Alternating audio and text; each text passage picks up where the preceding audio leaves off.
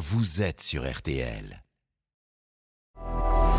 14h30, 15h30, l'heure du crime sur RTL. Jean-Alphonse Richard. On voit pas tout à fait euh, les extrémités de, de chaque partie. On peut pas dire si c'est un homme ou une femme. On se dit, bon sang, qu'est-ce qui se passe? Je me dis, mais c'est pas possible. On peut pas enlever la tête de quelqu'un euh, à son corps. Si on le fait, c'est qu'il y a une raison. Et si on le fait, on se dit que vraiment là, faut vraiment aller dans une pensée euh, extrême. Bonjour. L'emprise jusqu'à la mort et peut-être même au-delà. La possession est le fil rouge de l'histoire que je vais vous raconter aujourd'hui, celle de l'assassinat d'une femme. Nicole Sada, une danseuse de tango retrouvée décapitée et le cœur arraché dans la forêt de Rambouillet. La silhouette d'un homme, Christian Jiménez, va rapidement apparaître dans le dossier et dès lors, l'enquête va aller de surprise en surprise, dévoilant peu à peu la face la plus sombre d'un personnage obnubilé par la soif de contrôle sur les êtres qui l'entourent, jusqu'à l'effroi, mettant aussi à jour les secrets de famille qui jusqu'ici n'avaient jamais été éventés. Mais est-ce bien cet homme qui a tué Nicole Sada jusqu'à lui arracher son cœur? Quelles obsessions auraient pu guider ses pas? Question posée aujourd'hui à nos invités, acteurs, témoins de cette histoire. L'affaire Christian Jiménez, les derniers pas de la danseuse de tango. Nicole avait peur sur le sol du garage, des traces de sang. L'enquête de l'heure du crime, la seule émission radio 100% fait divers. À tout de suite sur RTL. L'heure du crime, Jean-Alphonse Richard. Jusqu'à 15h30 sur RTL. 14h30, 15h30. L'heure du crime sur RTL.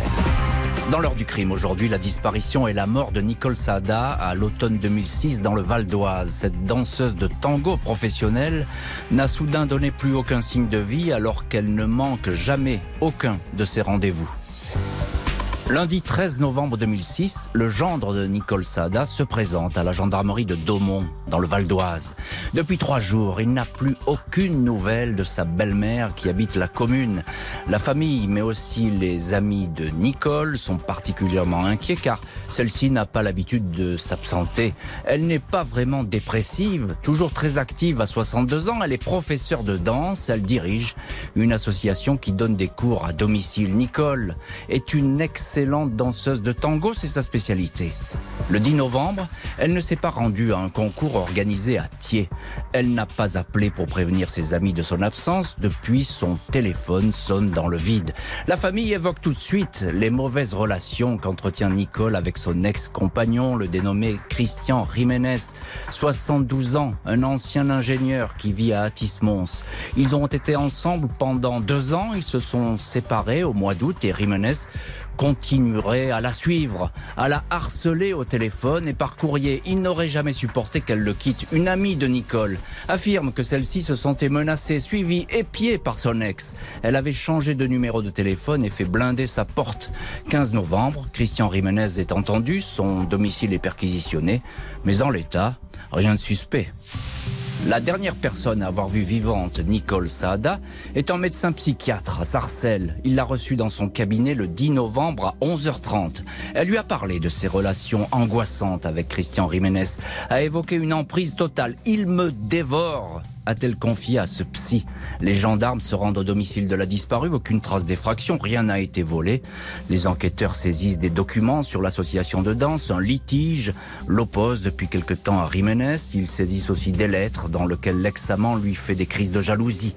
Dans le garage, la Peugeot 206 de la professeure a disparu et sur le sol, on finit par détecter neuf traces rougeâtres. C'est du sang. Samedi 18 novembre 2006, Christian Jiménez est à nouveau entendu par les gendarmes. On le place en garde à vue. Il reconnaît qu'il est toujours éperdument amoureux de Nicole, mais il assure qu'il ne l'a plus vue depuis leur séparation. Il dément s'être rendu dans le Val d'Oise le 10 novembre, mais pourtant son téléphone borne dans le secteur de Daumont. Jiménez refuse de s'expliquer.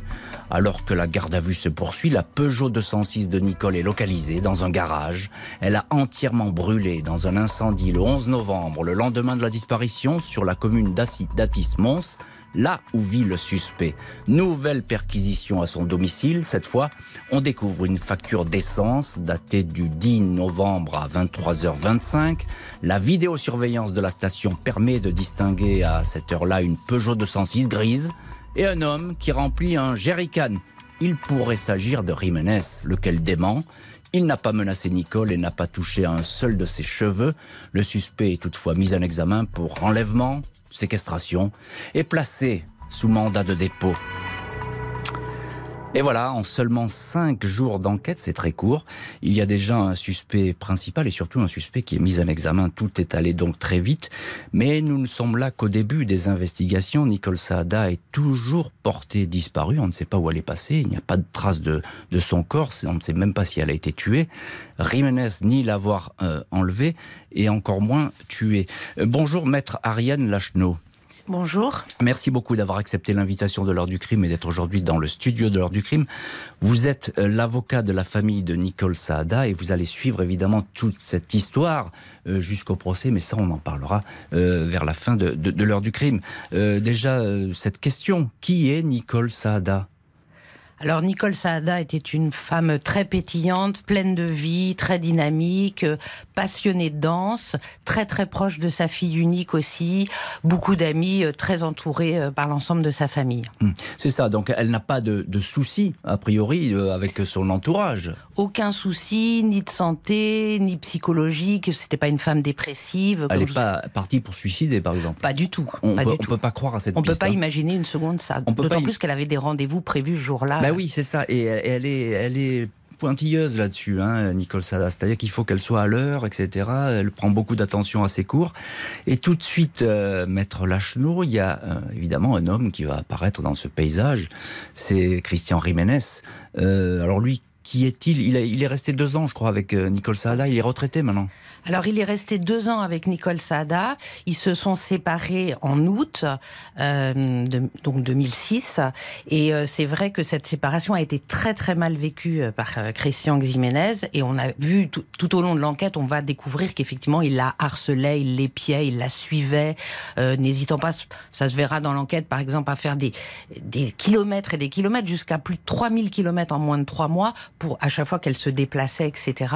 Et la famille, dès le départ, est intimement persuadée que euh, s'est passé quelque chose et que le coupable, ça ne peut être que Christian. Et la famille et également les proches hein, de, de Nicole, à savoir qu'ils témoignent tout de suite en disant ben, elle avait des soucis, elle se sentait oppressée par cet homme. Très Alors vite. elle se sentait menacée, elle se sentait tellement menacée qu'elle a déposé plusieurs mains courantes au commissariat euh, pour dire voilà, il, il m'envoie des lettres de menaces, j'ai l'impression d'être épié, etc.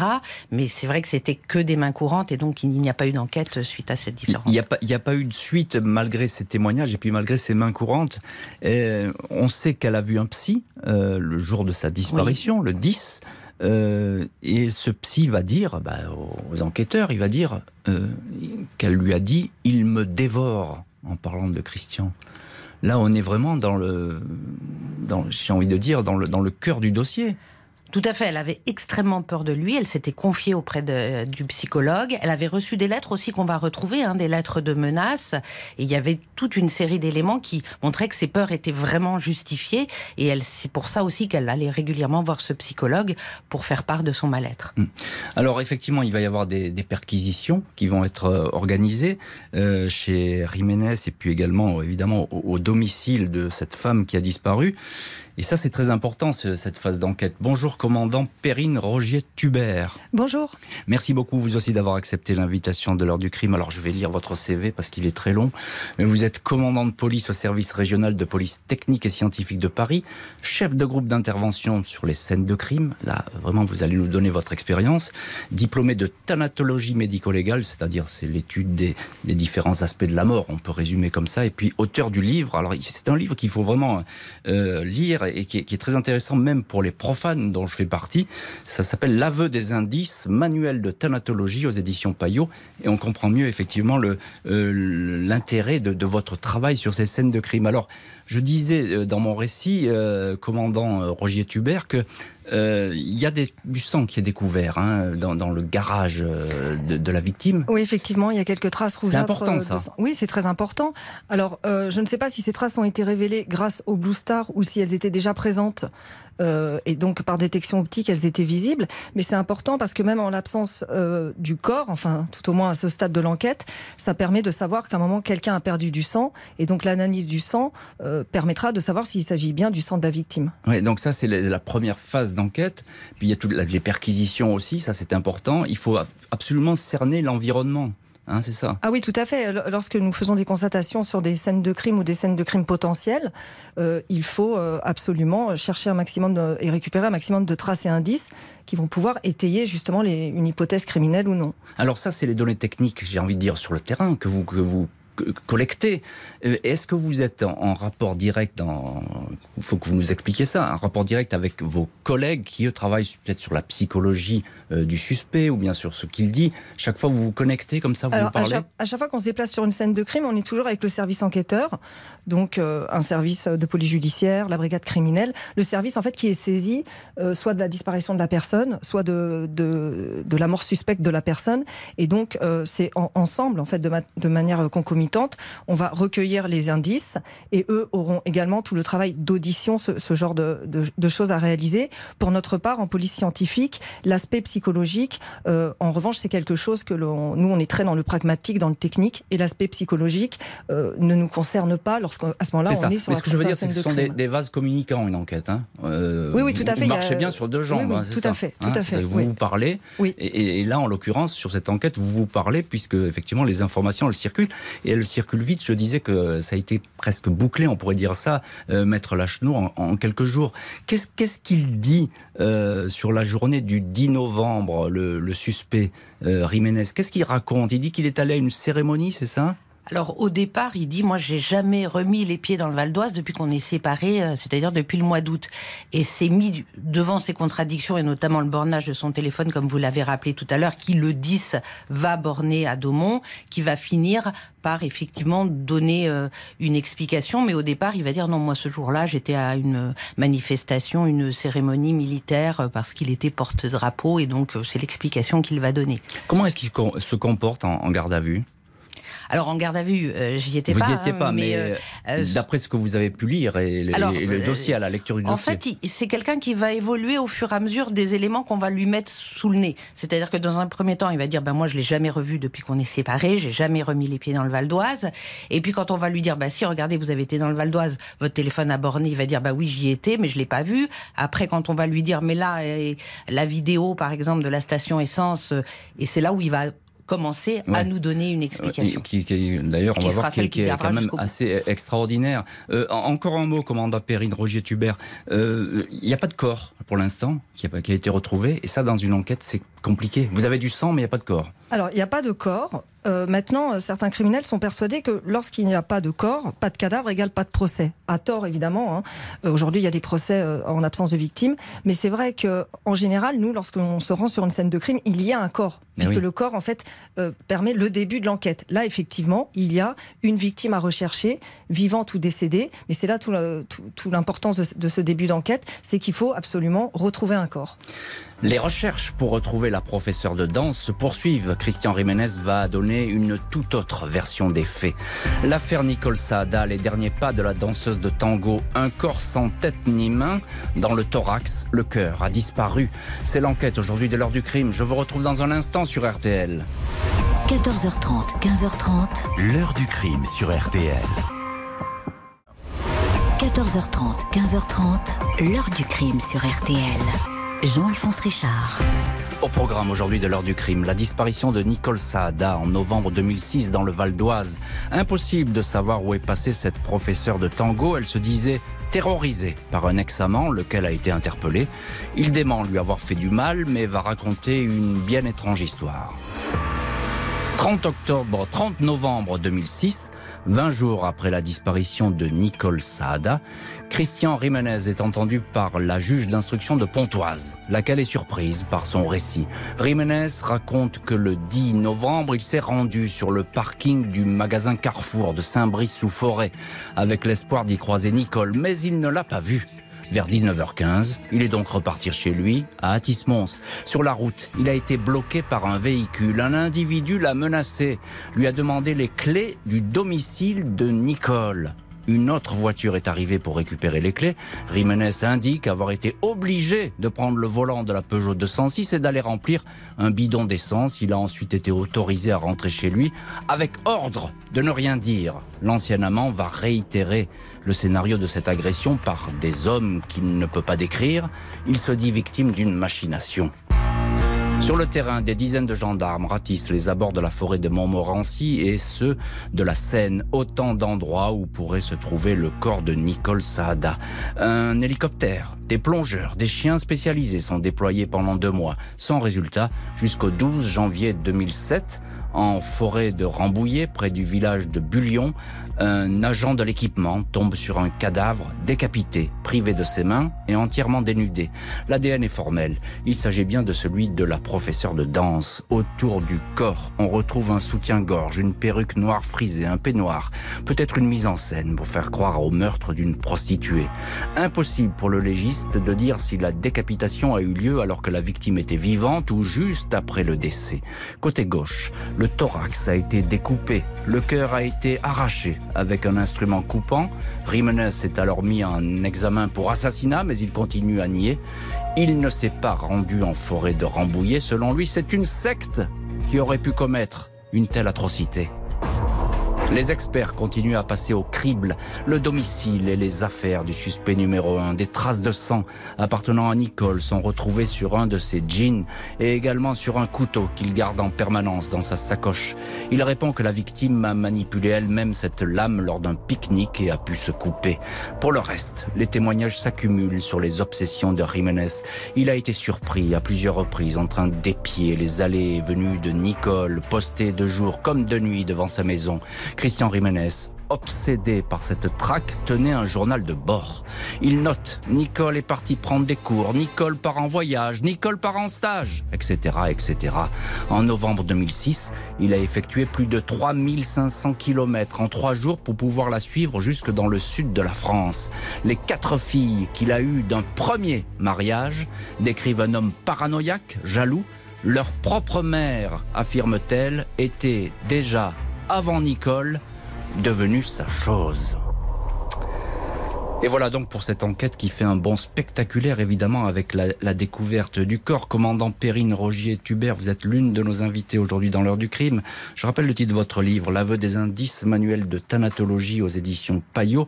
Et vous êtes chef de groupe d'intervention pour les scènes de crime à, Paris.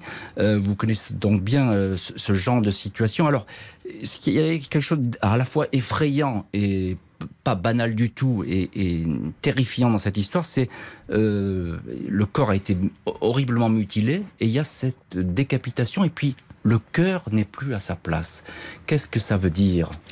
Alors, euh, le découpage, en fait, euh, le découpage, la mutilation du corps, déjà, lorsqu'on arrive sur ce genre d'affaires, déjà le, meurtre en soi est euh, dépasse parfois l'entendement et effectivement la mutilation du corps euh, nous oriente toujours au début sur euh, une personne malade ou aliénée et en fait dans la majorité des, cas enfin de l'observation empirique que j'ai pu en faire souvent ce sont des actes qui sont commis par des gens qui sont tout à fait normaux qui ne sont pas malades et qui seront reconnus d'ailleurs pénalement et jugés découper un corps il y a plusieurs raisons. Soit l'auteur souhaite en fait réduire en pièces anatomiques la victime, et se débarrasser définitivement du corps, soit effectivement, il y a toujours euh, euh, une volonté aussi de, pouvoir euh, se débarrasser des preuves médico-légales. Par exemple, décapiter une victime lorsque la cause de décès, la strangulation, fait qu'on perd des éléments comme le larynx. Donc c'est ça, c'est se débarrasser des preuves médico-légales. Ça peut être aussi pour faciliter le transport. Où, le corps sera dans le coffre d'une voiture. Voilà, tout à fait.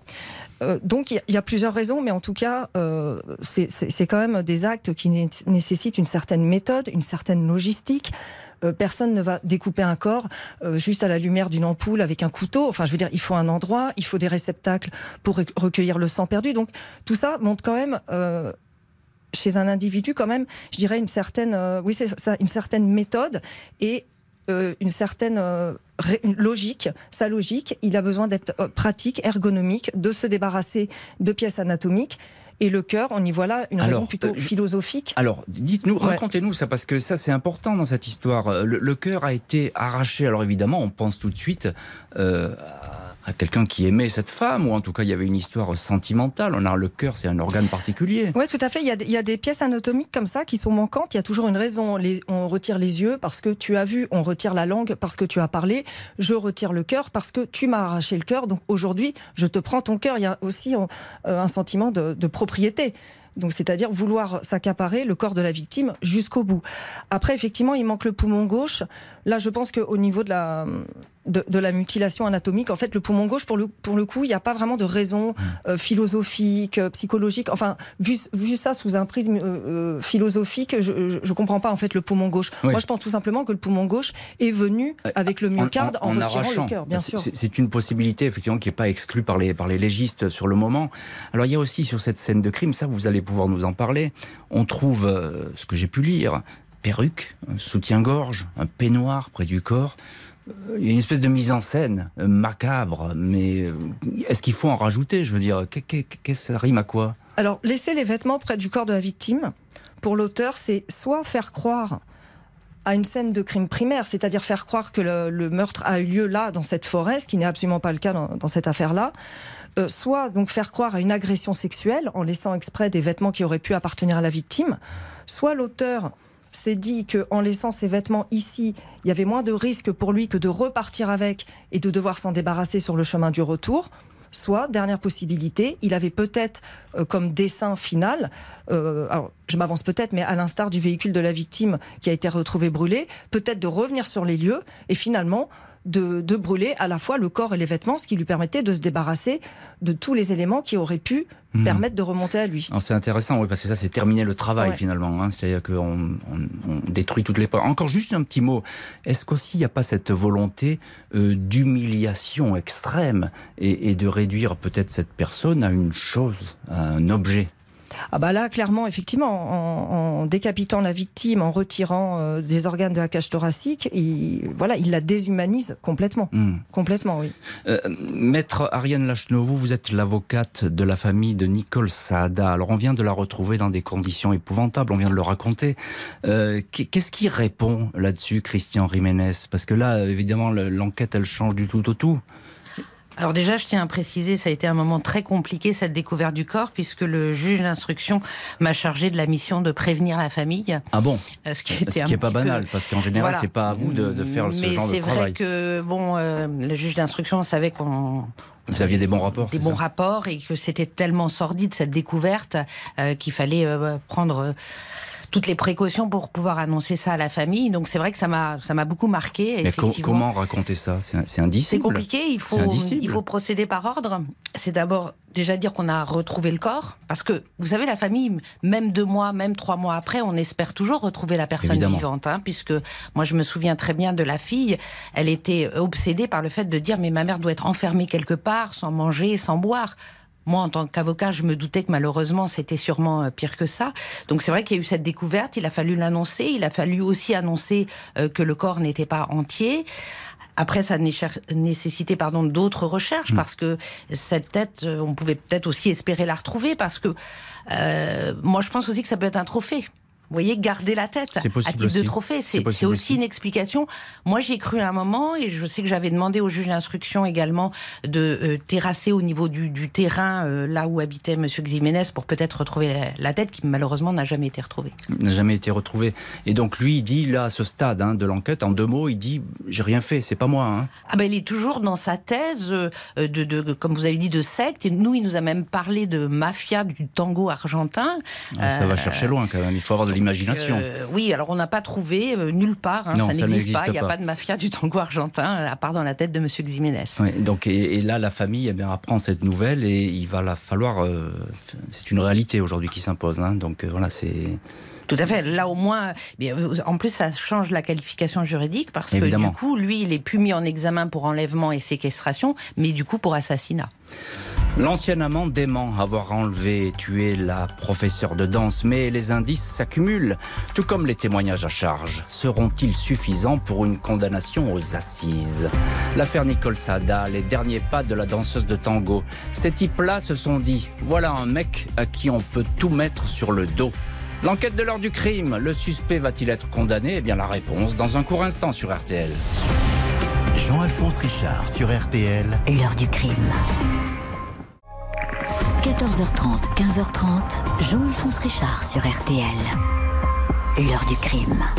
Sa personnalité se, se confirmait, à savoir que c'était un- c'était le mal, le mal dominateur, qui voulait tout gérer, qui voulait tout faire, et qui n'acceptait absolument rien. Il fallait que les personnes se plient à lui. Dans l'heure du crime aujourd'hui, la disparition puis l'assassinat de Nicole Saada en novembre 2006 en région parisienne. Cette professeure de tango âgée de 62 ans avait peur de son ancien amant. Deux ans après les faits, il comparait aux assises. 16 juin 2008, Christian Jiménez, pull beige, moustache parfaitement taillée et cheveux plaqués, est dans le box des accusés de la cour d'assises du Val d'Oise à Pontoise. Il se montre d'emblée très bavard, multipliant les détails insignifiants, abreuvant juges, jurés et avocats d'interminables déclarations. Il raconte longuement l'agression dont il a été l'objet par un mystérieux commando. Dans mon rétroviseur, j'ai vu deux gars prendre quelqu'un par les pieds et sous les bras. Ils ont mis le corps de Nicole à l'arrière de leur grosse voiture. Le président tente de savoir qui pouvaient être ces hommes. Jiménez n'en sait rien. Il dit qu'en les voyant, ces inconnus se sont dit, ben, voilà un mec à qui on peut tout mettre sur le dos. Nicole, selon lui, a été victime d'un complot, une machination, répète-t-il, par la mafia du tango argentin ou les témoins de Jéhovah. L'expert psychologue qui a examiné Christian Jiménez le décrit comme quelqu'un de psychorigide et parano- paranoïaque. Un homme qui a le besoin systématique et compulsif d'avoir raison contre les autres. Lors des débats, le portrait de l'accusé en harceleur de femmes et tyran domestique s'assombrit brutalement avec le témoignage de deux de ses nièces devant la cour d'assises. Elles mettent fin à 45 ans de silence. Elles racontent avoir été violés dans leur enfance par cet homme qui comparait pour assassinat. Les deux témoins sont en pleurs, l'accusé est impassible. Je ne vais pas m'excuser de quelque chose que je n'ai pas fait, dit-il. Quand on lui demande s'il exerçait des pressions sur Nicole, il répond même pas. Condamné à la perpétuité, peine assortie de 20 ans de sûreté. Maître Ariane Lachenot, vous êtes évidemment à ce procès, vous êtes l'avocate de la famille de Nicole euh, Saada. Qu'est-ce qu'on peut dire sur le comportement de, de Jiménez à ce procès? Alors on est d'accord, il répète à nouveau son scénario euh, incroyable de d'attaque, euh, mais au-delà de ça, que- quel aurait pu être son, son mobile finalement pour, pour tuer Nicole? Alors le mobile, je crois que malheureusement, il est très simple, il ressort de sa personnalité. C'est quelqu'un qu'on ne quitte pas. Euh, parce qu'il est trop bien, il est parfait, euh, euh, il sait toujours tout mieux que tout le monde, hein, quel que soit le domaine, etc. Et donc je pense qu'il n'a pas supporté la rupture qui est à l'initiative de Nicole et que c'est la raison pour laquelle il a, il est, il est passé à l'acte. hein, parce qu'on voit aussi dans ses antécédents judiciaires, il a eu deux précédentes compagnes et alors ça s'est pas terminé heureusement par deux assassinats, mais à chaque fois ça a été très compliqué la rupture. Son, sa première union, son divorce, la procédure elle a duré plus de dix ans avec des pourvois en cassation. Pour un divorce c'est rarissime. Il a été condamné pour des harcèlements sur ses propres filles. Euh, et puis la deuxième relation, bon, la personne est décédée de maladie, mais pareil, on dira que il supportait pas la rupture et il harcelait euh, ses ex-compagnes. Alors c'est un féminicide, hein, on ne peut que l'appeler comme ça, avec cette espèce de traque euh, effectivement de, de- de la victime, qu'il nie d'ailleurs Jiménez. Et puis il n'y a pas que ça, il y a aussi, alors à ce procès, il y a quand même cette surprise euh, avec ses nièces qui viennent dire, bah, cet homme nous a violés. Alors, ces filles l'ont dit déjà, hein, elles l'ont dit en cours de procédure, et les filles l'ont dit effectivement à l'audience aussi, les nièces, pardon, les nièces l'ont dit à l'audience, les filles l'avaient dit euh, précédemment. Alors ça, chose qu'il contestera aussi, euh, parce que ça rajoute une image encore plus négative de lui, parce que ça fait également de lui un prédateur sexuel. Est-ce que Nicole était au courant de ça? Alors, elle était au courant, effectivement, puisqu'il y avait eu une plainte qui avait été déposée peu de temps euh, avant sa disparition par les, parents de, de sa petite fille, Nicole, euh, pour déjà des agressions sexuelles. Et le hasard, et ça on va le découvrir à l'audience, euh, le hasard va faire que Nicole Saada était convoquée par euh, l'officier de gendarmerie qui devait l'entendre sur cette plainte pour agression sexuelle. Elle était convoquée le 10 novembre, le jour de sa Ah, C'est disparition. incroyable, c'est une coïncidence. euh, Voilà. En plus qu'il a la clé de la boîte aux lettres. Tout à fait. Donc, on pense qu'il a dû avoir accès à cette convocation. Puisque ça correspond. Et ce qu'il ne savait pas, c'est que cette convocation avait été annulée au dernier moment et uniquement par téléphone. C'est ça. Donc ça peut être aussi, euh, il s'est peut-être précipité pour la, tuer en, ayant peur d'être dénoncé. Effectivement. Je pense qu'effectivement, il y a. C'est une possibilité. C'est tout à fait une hein possibilité. C'est une possibilité. Alors on est là au procès, euh, commandant Perrine Rogier-Tubert. Alors je sais que là vous, vous êtes une, une femme de terrain, une policière de terrain, c'est-à-dire que vous êtes sur les scènes de crime. Mais c'est important ce qui est apporté à un procès. Euh, les, conclusions d'une scène de crime, elles pèsent très lourd hein, lors de, lors de l'audience, et notamment celle-ci. Ah oui, lors de, des audiences euh, en, en, d'assises, il y a le témoignage donc de, du service enquêteur, mais euh, la police technique et scientifique témoigne aussi et vient en personne. Nous venons aux assises et énoncer les tracés indices, les résultats que nous avons eus au fichier des empreintes digitales ou au fichier des empreintes, des empreintes biologiques. Donc, et tout ça pèse évidemment pour la, la, sanction à déterminer. Et pèse encore plus lorsqu'on a une scène de crime que vous nous avez très bien décrite et racontée, euh, parce que là, on rentre vraiment dans une dimension psychiatrique presque du, crime. Hein. Oui, alors de toute façon, je, enfin là, je parle sous votre contrôle, mais effectivement, il y a des, des experts euh, psychiatres qui ont été euh, désignés, bien sûr. donc, en revanche, lorsqu'on arrive aux assises, c'est qu'il y a un procès pénal. Donc, c'est que la personne a été jugée comme pénalement responsable. Hmm. Voilà, si la personne avait été jugée malade. Oui, bien sûr, elle, ne serait pas là. Effectivement. Mais ce que je veux dire, c'est que ce genre de scène de crime, évidemment, ça pèse lourd dans le.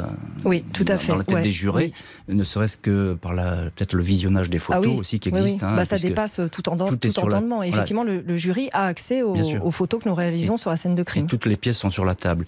Christian Jiménez rejette ce verdict. Il se dit victime de faux témoignages qui l'ont présenté comme le coupable idéal. Il va donc faire appel.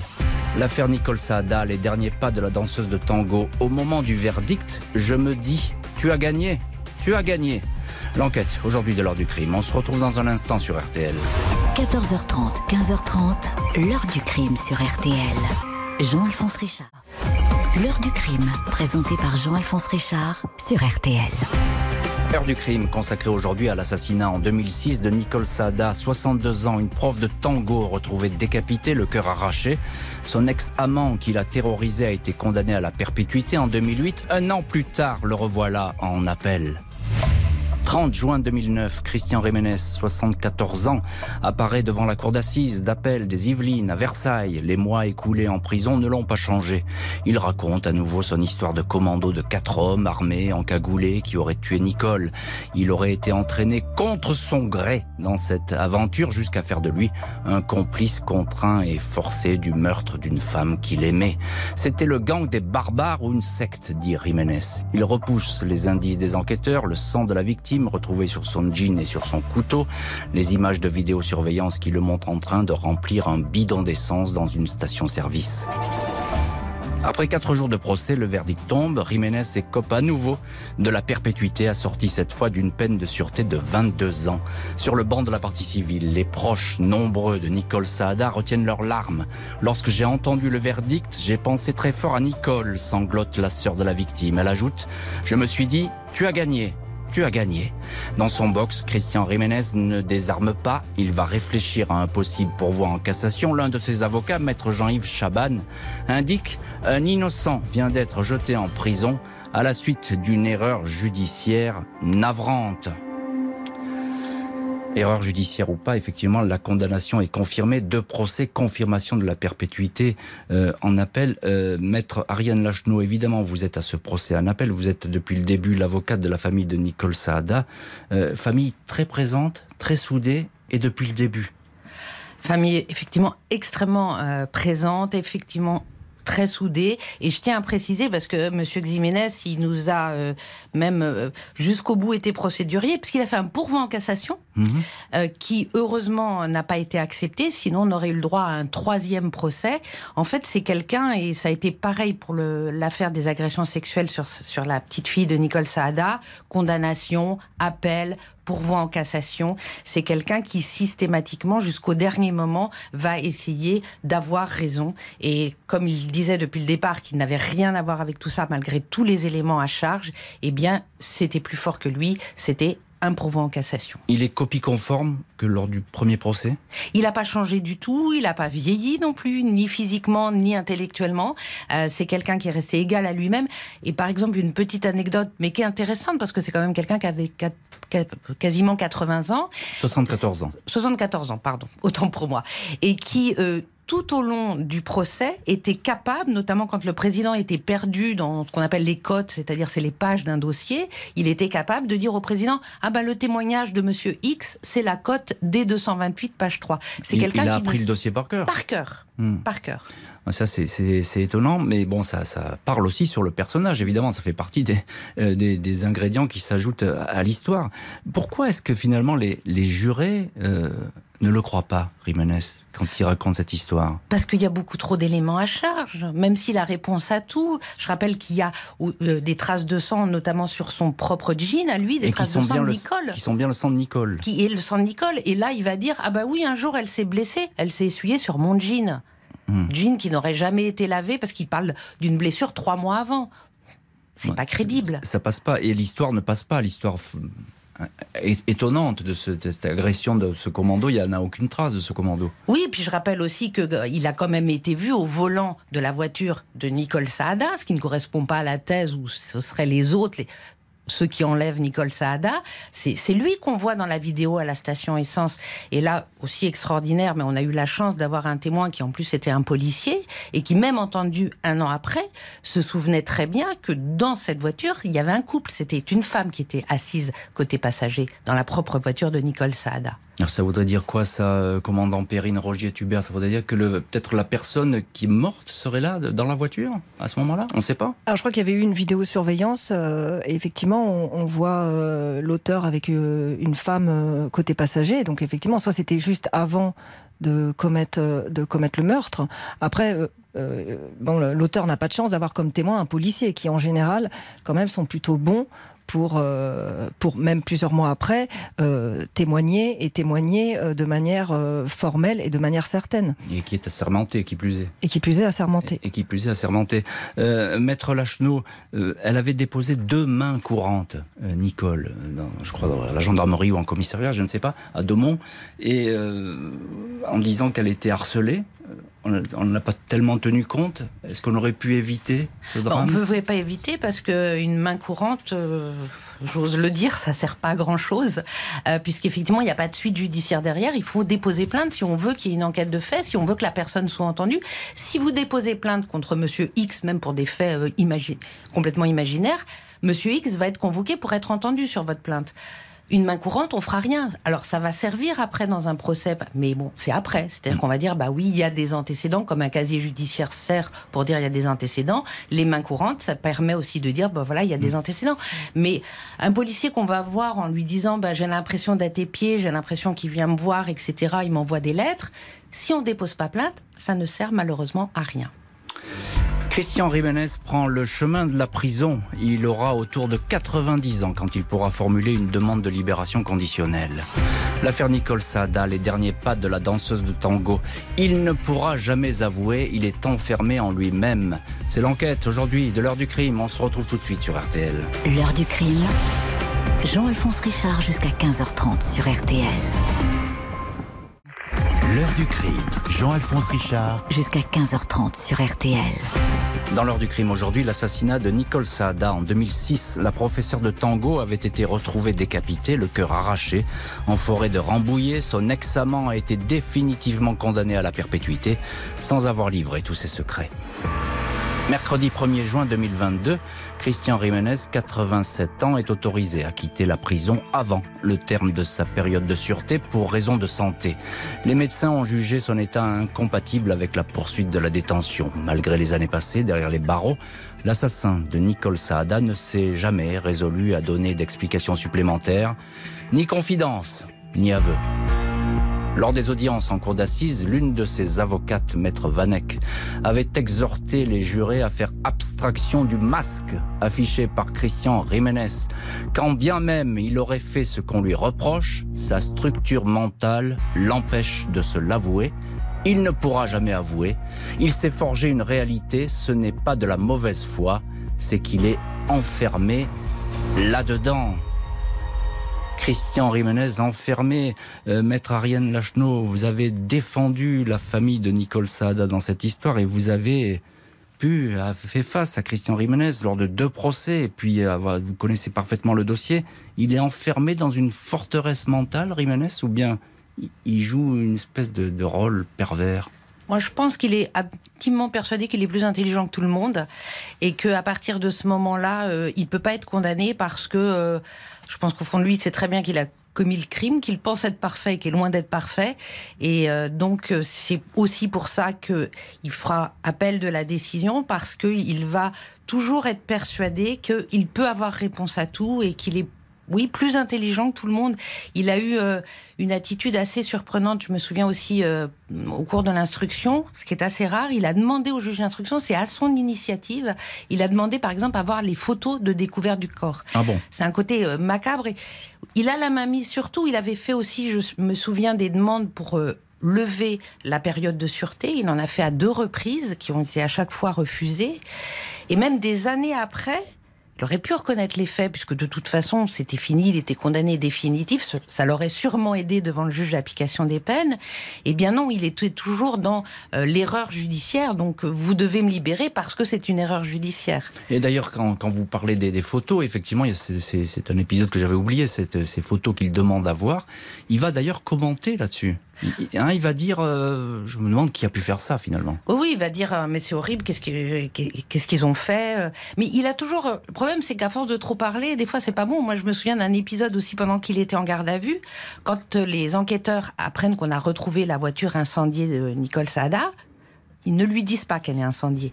Et de lui-même, on lui, on lui dit juste, voilà, on a retrouvé la voiture de Nicole, et de lui-même, il va dire, ah, et j'imagine qu'ils l'ont incendiée devant chez moi. Or, les enquêteurs n'avaient pas dit ça. Ah ben ça, c'est alors là, c'est le, le, réflexe de l'amateur, j'ai envie de dire. Hein, parce ah ben, oui, mais un amateur qui... Un amateur qui pense qu'il n'est pas amateur. Commandant Perrine Roger Tubert, euh, effectivement, il y a des petites astuces comme ça. Hein. On ne dit jamais tout euh, à quelqu'un qu'on interroge. Oui, tout à fait. Mais c'est vrai que comme euh, il a tendance à beaucoup parler, en fait, parfois il commet quelques erreurs, comme sur le véhicule. Demander à voir les photos de la scène de crime, c'est nous faire croire qu'il découvre en fait les photos de la scène de crime. Après, je pense que c'est un, c'est un acteur, c'est un grand simulateur et que effectivement, il sait qu'il a commis, qu'il a commis ce meurtre et il, tente quand même, il va jusqu'au bout, il va, il essaie toutes les voies de recours et effectivement, il se pense supérieurement intelligent, mais au fond, euh, il, a commis beaucoup d'erreurs. il peut aussi se persuader que ce n'est pas lui, tout simplement, au fond de lui-même. C'est un peu ce que dit son avocate. Hein. Oui, alors je partage pas l'avis de son avocate. Mm. Moi, je pense qu'il sait très bien euh, pertinemment qu'il est l'auteur euh, du crime et qu'il essaie jusqu'au bout de nous convaincre du contraire. Alors il est condamné euh, effectivement euh, définitivement maintenant, euh, Rimenez. On, peut le dire, commandant Perrine Roger Tubert, c'est que lors de ces deux procès, il a failli en avoir un troisième avec ce pourvoi en cassation, lors de ces deux procès, la scène de crime, cette espèce d'environnement sur lequel ont travaillé vos collègues policiers de la scientifique, ça, ça pèse très lourd ça, parce que dans l'esprit des jurés, on n'oublie pas ces images. Oui, ça pèse lourd. Alors pas, tant sur la culpabilité, mais effectivement peut-être sur la peine, parce qu'un jury populaire euh, face à un meurtre, c'est déjà, euh, euh, enfin c'est un fait criminel certain. Mais quand il y a en plus une scène un peu maquillée, avec les vêtements, avec ce, ce, corps qui est complètement détérioré, qui est abîmé, qui est mutilé, je pense que ça a pesé lourd effectivement dans le, non pas sur le verdict de culpabilité, mais sur la peine encourue. Effectivement, ça mais c'est choquant. Et j'aurais été jury populaire, j'aurais exactement la même réaction. Hmm. Effectivement, aux assises, euh, euh, la diffusion euh, des photographies et la description par les médecins légistes, par la, police scientifique, le jury populaire qui n'est pas du tout aguerri à ce genre, à ce genre de choses, forcément, lors de la décision. c'est un choc. Oui, c'est un choc. C'est un choc. Effectivement, c'est des sons, des images. Encore une fois, qu'on n'oublie pas. Maître Ariane Lachenot, je vais terminer cette émission avec vous. Vous êtes la avocate donc de la famille de Nicole Saada. Est-ce que la famille a regretté de finalement ne pas avoir d'aveu? On, cherche toujours du côté des parties civiles à avoir une explication et à avoir des aveux, c'est important. Il n'y en a pas dans ce dossier. Alors, euh, oui, je pense que pour euh, toutes les victimes, c'est important d'avoir des aveux parce que ça permet d'avoir une explication à ce qui s'est passé, comment ça s'est passé. Ça permet aussi, par exemple, de savoir, euh, parce qu'il y a toujours ce, point d'interrogation, est-ce qu'elle a été décapitée vivante ou morte? C'est vrai que si la famille aurait peut-être préféré savoir qu'elle était déjà morte, hein, parce que quelles ont été les souffrances, est-ce qu'elle a d'abord été séquestrée avant d'être tuée? C'est vrai que c'est important mm. pour une famille, mais malheureusement, ils n'auront jamais de réponse. Merci beaucoup, maître Ariane Lachenot et capitaine Perrine Rogier-Tubert d'avoir été aujourd'hui les invités de l'heure du crime. Capitaine Perrine Rogier-Tubert, je rappelle le titre de votre bouquin, L'aveu des indices, manuel de thanatologie aux éditions Payot. Merci à l'équipe de l'émission. Justine Vignot, Marie Bossard à la préparation, Boris Pirédu à la réalisation. L'heure du crime, présenté par Jean-Alphonse Richard sur RT.